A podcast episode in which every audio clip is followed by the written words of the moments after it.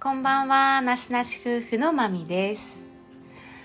今回は断捨離のメリットについてお話ししていきたいと思います。最近我が家では断捨離月間中という感じで、だいぶ今手放すものを手放していってまして、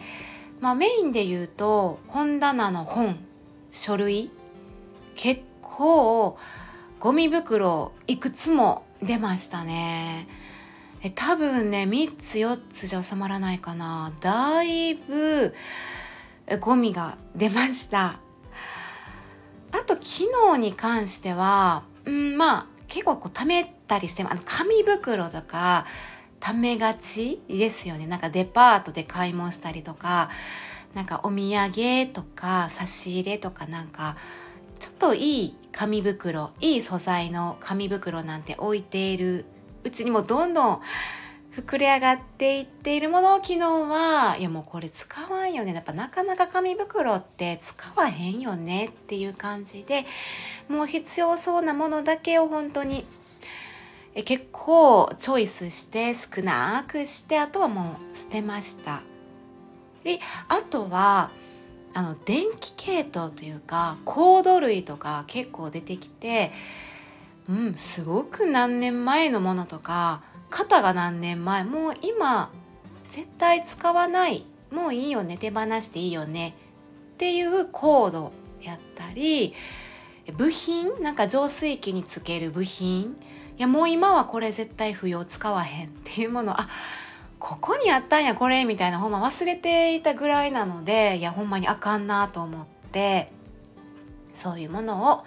いるものいらないものって感じで手放していきましたね、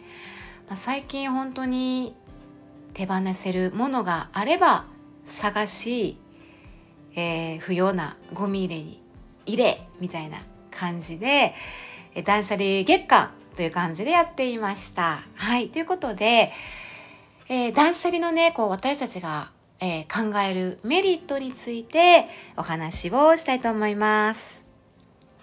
では、断捨離メリットその1。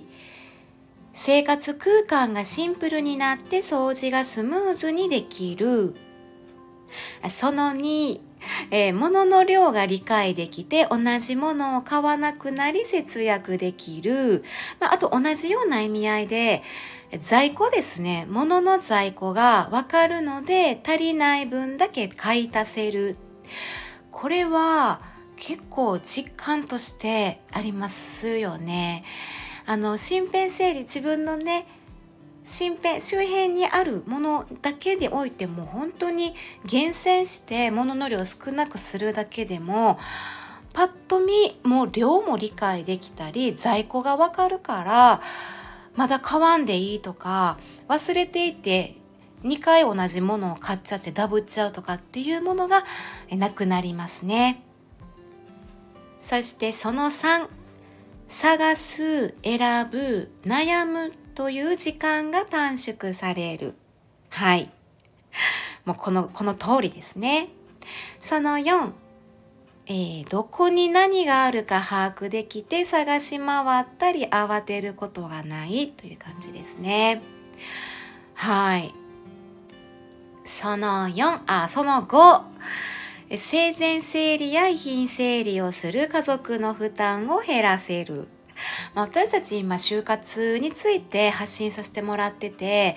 就活の一つに生前整理とか遺品整理が出てくるんですよね。もうほんまにあの人はいつ死ぬかいつ何が起きるかわからないってところで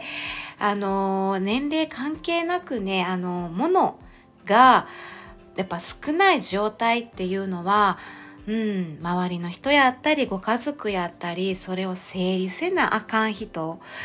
の負担を減らせるんやなってなんかすごいしみあの実感としてねあの改めて今感じているところなのでこれはまあ就活の一環としてえという感じですね。で断捨離メリットその6震災や災害時などに怪我や転倒のリスクが減るという感じですね。これはもうね、大きな、あの、地震を体験されている方はわかるかなと、あの、ね、あの、わかりかなって、そういう経験ももしかしたらされたかもしれないですし、実際私たちもね、あの、阪神淡路大震災を経験しているので、もう本当にあもう一歩間違ったらちょっと命に関わるようなねそういう体験とか身の回りで聞きましたりねご家族でもそういうことがあったので本当に家具やったり物やったり本当にもうあの怪我とかねあと転倒のリスクっていうのは大いに可能性としてあってリスクが大きいことなのでとても大切やなって思います。そして第、えー、その、えー、6かな ?6、7かな？第7、あの、その7 DIY やバリアフリーなどの作業がしやすいって感じで、まあこれはケースバイケースで DIY される方も結構増えてますし、あとはバリアフリーもね、やっぱあの、高齢者の方が多い方とか、すごい修復せなあかんとか、ここちょっと直さなあかんって時にやっぱ、物が多い家やとそっからせなあかんみたいなことになる。ということで、まあこういったことがメリットに考えられるんちゃうかなと、えー、思いました。はい、いかがでしたでしょうか？ちょっと私たちまだまだ、えー、断捨離月間続くと思いますし、まだ出そうなんですよね。やっぱり、いるやろうと思って、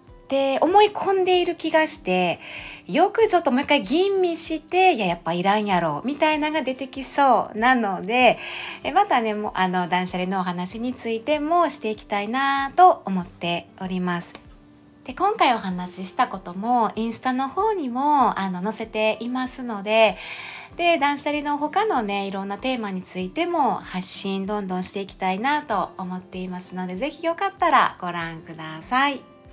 はい。では、ここまで聞いていただきましてありがとうございました。まみでした。さようなら。